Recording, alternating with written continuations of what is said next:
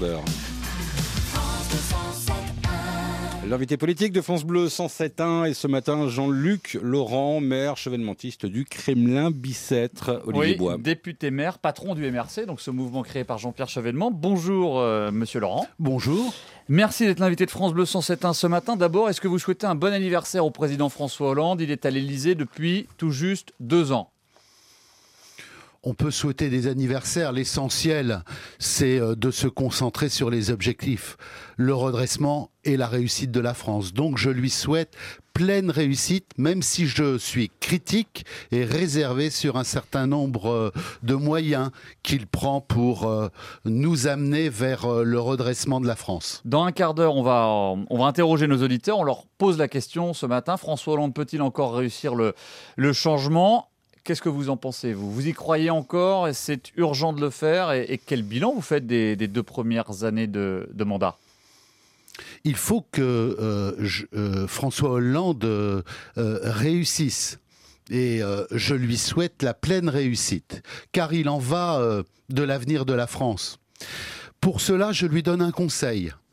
Relire en ce jour anniversaire de son élection son discours au Bourget je pense que ça serait une bonne et saine lecture pour euh, retrouver euh, l'esprit euh, du changement. L'esprit, c'est quoi? Donc le discours de Bourget, on se souvient, c'est le discours très offensif contre le, monde de la finance. L'ennemi, c'est la finance. Vous ne retrouvez pas ça dans les deux années qu'on vient de vivre ensemble? Disons que, pour parler très clairement et franchement, je trouve que on donne trop d'importance à une règle qui n'est même pas euh, économique, euh, solide, sérieuse des 3%. Et je préférerais que plutôt que de tout concentrer sur les 3% de déficit, on se concentre sur le taux de croissance et le taux euh, de chômage pour redresser la France, prendre les moyens, ce qui suppose de réindustrialiser, de mettre le paquet sur la compétitivité. Des premières mesures sont annoncées, mais pour autant, il faut euh, réorienter la construction européenne, lutter contre l'euro cher qui plombe notre compétitivité et risque d'anéantir dans quelques mois, si on en reste à un tel niveau de l'euro par rapport au dollar, par rapport aux autres monnaies euh, étrangères, eh bien ça risque de planter euh, tous les efforts que consent la nation depuis déjà deux années. Un dernier mot sur, euh, sur François Hollande et sur ces deux ans là, euh, de, de, mandat. 18% d'opinion favorable. Est-ce que pour vous c'est catastrophique un sondage pareil? Est-ce que ça bloque l'action quand on est aussi peu populaire? Ce n'est pas bon. Évidemment. Et on voit bien euh, qu'on est dans une situation et que le président de la République est dans une situation de difficulté. Donc je lui donnerai un deuxième conseil, puisqu'il vient de nommer un nouveau Premier ministre, eh bien qu'il euh, laisse davantage de champ au Premier ministre et au gouvernement pour prendre les initiatives, notamment au niveau européen dans la période qui vient, pour euh, redresser la France, réindustrialiser et donner peut-être plus de poids au Parlement car il y a euh, à, c'est peut-être une belle occasion que cette période que nous vivons, de donner davantage de poids au Parlement, aux députés qui ont des choses à dire, qui ont des propositions à faire. Qu'est-ce qu'il a raté, qu'est-ce qu'il a réussi depuis deux ans?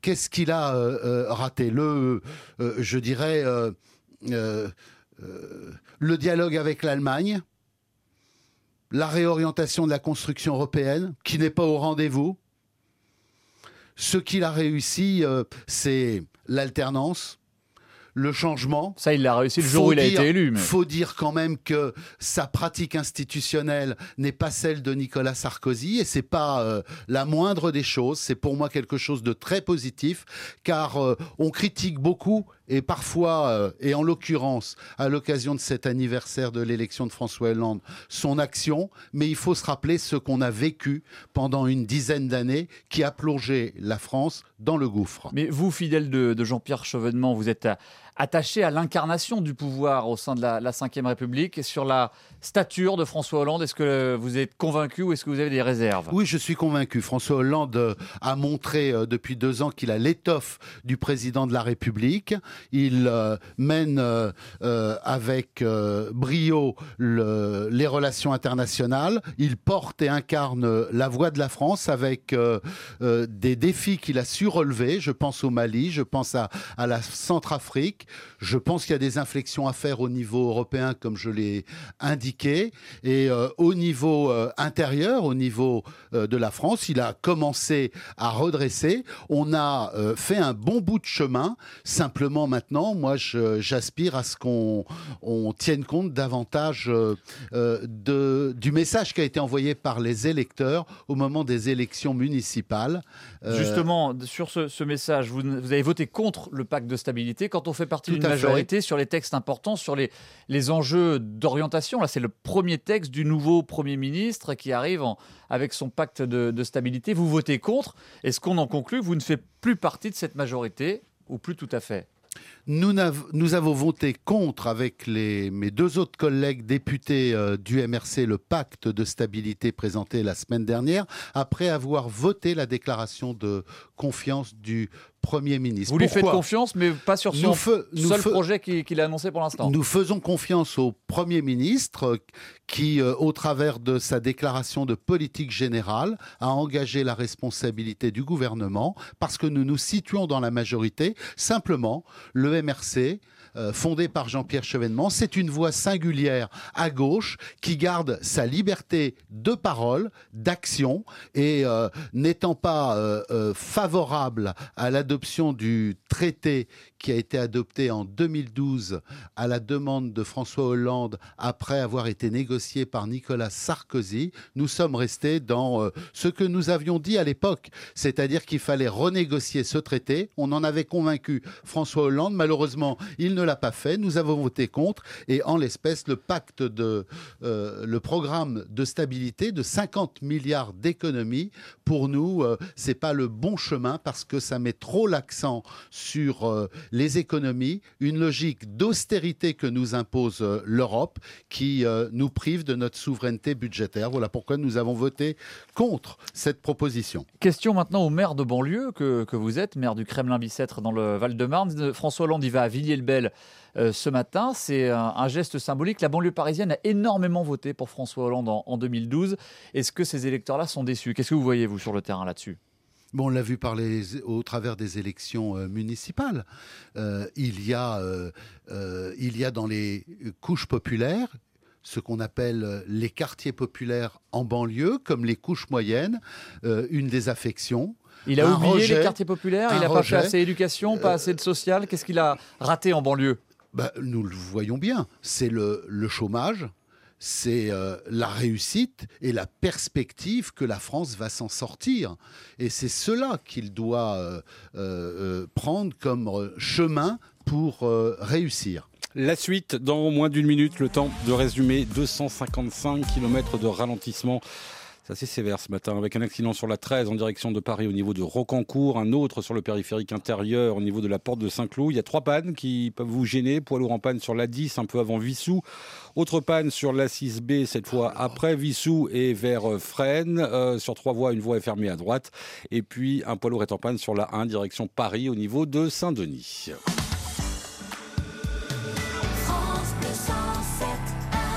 Jean-Luc Laurent, maire du Kremlin-Bicêtre et l'invité politique de France Bleu 107.1 ce matin. Monsieur le maire, s'il fallait choisir un programme de télévision ce soir, ce serait plutôt Les pouvoirs extraordinaires du corps humain avec Michel Simès et Adriana Carambeu, c'est à 20h45 sur France 2, ou bien Recherche appartement ou maison avec Stéphane Plaza sur M6 Alors là, je m'abstiens. Faites un choix, s'il vous plaît. Je m'abstiens entre vos deux choix. On peut parfois décider de s'abstenir, comme aux élections européennes. Très bien. Alors, s'il fallait sortir maintenant à Paris, Charles-Élie Couture à la gaieté lyrique ou bien Cat Century, ça c'est de la ah. pop euh, qui envoie un peu. Charles-Élie Couture. Charles-Élie Couture. Eh bien, c'est pas mal parce qu'il reste des places à partir de 40 euros.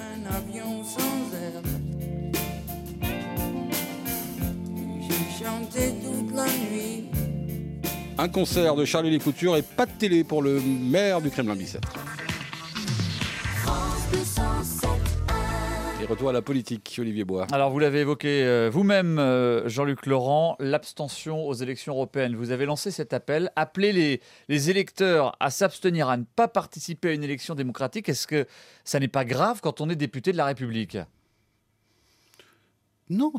Quand on, on, on a la possibilité de s'exprimer, il faut choisir cette élection du 25 mai est une élection dérisoire parce que le Parlement, et les citoyens ne s'y trompent pas, est un Parlement fantôme qui n'a pas de pouvoir, qui n'est pas en situation de répondre à la question que se posent nos concitoyens de changer l'Europe. Mais c'est faux, le, le, Parlement européen a du pouvoir, il a même gagné du pouvoir au cours des non, dernières années, il est codécisionnaire sur beaucoup de choses avec le Conseil européen, et par exemple, il peut choisir maintenant nous dit-on en tout cas, ça va euh, de l'élection. L'élection va entraîner la nomination du patron de la commission, soit un libéral, soit un social-démocrate. C'est euh, important ça quand même. Très franchement, non, c'est d'une importance très mineure parce que euh, le, le, il y a le choix entre deux eurocrates qui sont interchangeables et dont je ne vois pas beaucoup de différence au niveau des politiques qui vont, suivre, qui vont euh, pouvoir euh, conduire. En réalité, ceux qui ont le pouvoir, et on le voit depuis des années, depuis cette construction européenne, c'est pas le Parlement européen, c'est euh, le Conseil des chefs d'État et de gouvernement, parce que l'Europe n'est pas euh, dans une euh, construction qui doit être fédérale, mais qui doit être confédérale qui repose sur la liberté et la légitimité des nations Mais incarnées par les chefs d'État. Cette élection du Parlement européen ne sert à rien. Les citoyens ne s'y trompent pas et comme l'Europe se fait sans les citoyens, nous appelons au boycott sur cette élection Mais promouvoir... qui ne porte aucune euh, modification attendue par, euh, par nous euh, au niveau français c'est-à-dire sortir de la logique d'austérité. Mais promouvoir l'abstention, ça veut dire un Parlement qui ne peut pas s'appuyer sur une légitimité populaire, ça veut dire encore moins puissant, et donc euh, un Conseil européen qui, va, qui sera d'autant plus puissant par rapport à, à, à un Parlement inexistant. C'est pas comme ça qu'on va renforcer le pouvoir du Parlement, c'est ce que c'est la question que je vous pose. Mais encore une fois, le Parlement européen n'a pas les pouvoirs pour permettre de changer l'Europe. Il est dans la codécision. Euh, nous n'avons pas les institutions qui permettent par le Parlement européen ou par la Commission européenne de changer le cours des choses. Or, l'Europe telle qu'on l'a construite depuis une vingtaine d'années, elle est morte. On le voit bien par la logique d'austérité, par le chômage de masse. Mais qu'est-ce qui peut remplacer l'Europe alors changer. Il faut refaire l'Europe sur une autre base qui donne du pouvoir euh, qui repose sur la légitimité des nations. Il faut sortir de la logique d'austérité. Il faut remettre en cause la, le, la, le, caractère euh, d'indépendance de la Banque centrale européenne, dont on voit bien qu'elle euh, n'a d'action que vis-à-vis -vis de l'inflation. Avec ou Et sans sur l'euro, l'euro, il faut le faire évoluer. Il faut organiser sa mutation d'une monnaie unique qui plombe la compétitivité des nations en une monnaie commune, qui permette de retrouver l'attractivité, la compétitivité, de l'emploi, de la croissance. Il faut que ça respire. On ne peut pas rester dans une Europe qui euh, soit un corset. Pour terminer, on va revenir sur un, dramatique fait divers qui a éprouvé votre ville en juin dernier. C'est un, un, jeune adolescent de 16 ans, Amine, qui rentrait de l'école et qui avait été pris au cœur d'une bagarre de bande entre les jeunes du Kremlin-Bicêtre et les jeunes de, de, Gentilly. Ça vous dit quelque chose, évidemment. On en avait parlé beaucoup sur l'antenne de France Bleu 107.1. Aujourd'hui, on a 8 jeunes qui sont incarcérés, mis en examen, qui ont entre 13 et 16 ans. Qu'est-ce que ça vous a appris? Comment ça vous a interpellé, cette histoire de six jeunes gens qui sont encore euh, pris dans des batailles de bandes et qui se tuent pour des batailles de bandes dérisoires Bien, tout d'abord, évidemment, de l'effroi. C'est épouvantable. Un gamin qui passait par là par hasard se fait euh, molester et euh, finalement euh, décède à la suite des coups qui lui sont portés. Et euh, euh, c'est terrifiant parce que tout cela n'est pas le produit de bandes organisées entre, comme on l'a dit trop souvent, des communes, la commune du Kremlin-Bicêtre ou celle de Gentilly, mais c'est parti d'un mauvais regard mal interprété, avec une volonté de vengeance qui ne, et d'explication qui ne débouche pas positivement aux yeux de ceux qui euh, voulaient remettre, disons, euh, euh, remettre en cause ce qui s'était passé. Et puis les réseaux sociaux, on appelle et on a une flopée d'une quarantaine de gamins qui viennent de différents quartiers, de différentes villes de la région parisienne, et puis vont s'en prendre à un pauvre gamin qui passait par là. Après un drame pareil, vous travaillez dans les quartiers? Nous travaillons toujours. Nous, avons, nous travaillons avant et nous travaillons toujours. J'indique d'ailleurs que les problématiques ne se sont pas passées dans les quartiers et issus de quartiers populaires, mais euh, de la ville et des centres-villes. Merci beaucoup euh, Jean-Luc Laurent, patron du, euh, du, MRC, le parti de Jean-Pierre Chevènement. Merci d'avoir été l'invité de France Bleu 107.1 ce matin. Bonne journée. Merci à vous. Il est 9h moins le quart, le flash info trafic dans une minute. France Bleu. Événement France Bleu 107.1. Cinq ans après sa disparition, le King of Pop renaît sous les traits de l'incroyable performeur Christopher Gaspard. Michael Forever, le show époustouflant qui vous plonge dans l'univers magique du génial Michael Jackson. Michael Forever, le 10 mai au Casino de Paris avec France Bleu 107.1. Un autre monde est possible Il est temps d'agir Nous avons un monde à changer Allez, suivez-moi Tous devant la télé Retrouvez la quotidienne, le magazine des nouveaux consommateurs, en direct et interactif, du lundi au vendredi à 11h45 sur France 5. France 5, d'intérêt public. L'infotrafic, avec les occasions Renault Retail Group Paris. 24 sites en Ile-de-France à votre disposition. Rendez-vous sur occasion.renaultparis.fr. Il fait 13 degrés à Paris, la pluie est en train de zapper doucement vers l'est et le flash infotrafic avec Anne Fauquemberg. Et c'est toujours compliqué sur euh, l'autoroute A13 en direction de Paris à cause d'un accident à Rocancourt. Accident qui vous ralentit si vous êtes sur euh, l'autoroute A12 en direction de Paris depuis Fontenay-le-Fleury. Euh, vous en avez pour une vingtaine de minutes. Toujours un gros ralentissement également sur la nationale 184 extérieure en direction de Cergy à hauteur de Villiers-Adam à cause d'un animal mort sur la file de gauche. Deux pannes au sud de la capitale sur la 10 vers Paris juste avant Massy et sur la 6B également vers la capitale au niveau de Vissou. Sur le boulevard périphérique, vous êtes très ralenti en intérieur. Comptez trois quarts d'heure pour aller de la porte d'Auteuil, euh, pour de la porte de Bagnolet, pardon, à la porte d'Auteuil. Il y a un accident au niveau de cette porte d'Auteuil. Dans Paris, vous évitez le secteur euh, des Champs-Élysées en raison des préparatifs pour les commémorations du 8 mai. Et puis dans les transports en commun, c'est toujours ralenti sur euh, les lignes 3 et 5 des métros, la ligne J du Transilien, la ligne E du RER e et la ligne P du Transilien. Prochain flash infotrafic dans moins d'un quart d'heure.